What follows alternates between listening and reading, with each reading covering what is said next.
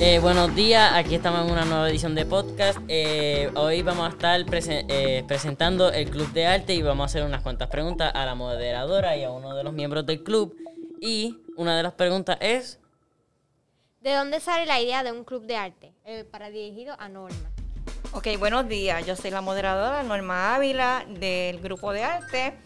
Esto salió de que yo soy maestra de ciencia y observé en algunos estudiantes la habilidad que tienen para dibujar eh, diferentes cosas que discutíamos en clase y ahí surgió de decirle al señor Centeno, vamos a hacer un club porque no solamente es las materias matemáticas, ciencia, español, sino que hay estudiantes que tienen diferentes talentos y habilidades que deberíamos de utilizar para el futuro.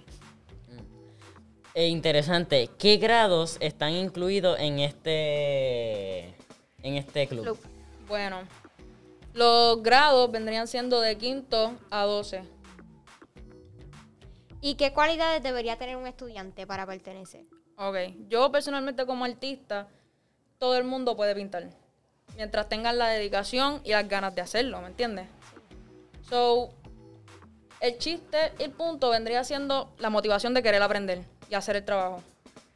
Compromiso. Compromiso. Mm. Aparte, aparte de eso, y perdonen que la interrumpa, eh, una de las cualidades bien importantes es ser responsable en su trabajo y asistir a todas las reuniones y a todos los compromisos que hagan con el grupo. Mm. ¿Y qué proyectos tienen planeado hacer ahora? Bueno, tenemos varios, pero varios, que tuvimos que hacer una lista para que no se nos olviden. Al momento tenemos varias ideas que vendría siendo pues decorar en la en el comedor, que queremos pintar los paneles, la enfermería, queremos terminar eso. Ahora mismo tenemos un trabajo que de Navidad que queremos hacer. Las chicas han dado varias ideas y proyectos que podríamos involucrar en la escuela.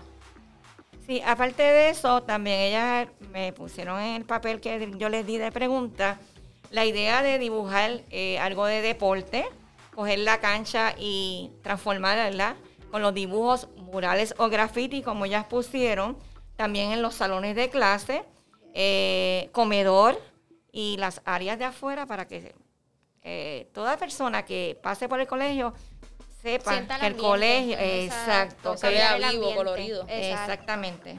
Y ya que nos hablaste de los proyectos que tienen ahora y a largo plazo, como de aquí a un año. Bueno, obviamente vamos a tener varios porque hay mucho talento y mucha creatividad. So, a lo mejor ahora mismo tenemos tal idea, pero a lo mejor viene un nuevo integrante y zumba otras ideas nuevas que a lo mejor no se nos ocurrió. So, eh, eso el futuro lo dirá.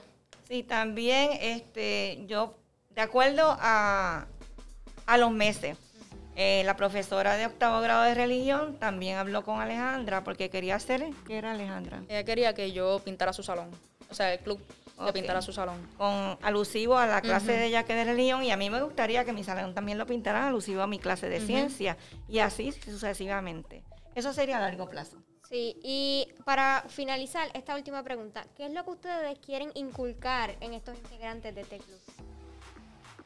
Ok, eh, la idea mía principal es que yo veo a veces estudiantes que quizás no prestan atención a las diferentes materias, pero veo que tienen una habilidad tan grande, no solamente en el dibujo, en el canto, en el deporte, y esto es una motivación para ellos a seguir adelante, que entonces se motiven en clase también, porque estando en una organización, ellos entonces se motivan a seguir trabajando en las materias que uno cursa, porque le da como esa, esa espinita de que, ah, pero voy a hacer esto porque por la tarde voy para arte, por la tarde voy para el honor, por la tarde voy para el consejo que estén, yo siempre digo que estén en alguna organización, es bien importante para los estudiantes.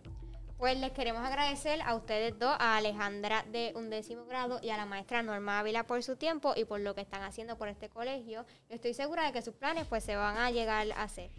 Este, eso ha sido todo por este podcast. Nos pueden buscar en Spotify como Vicente Educa el podcast, en Instagram, en Facebook y en YouTube. Gracias.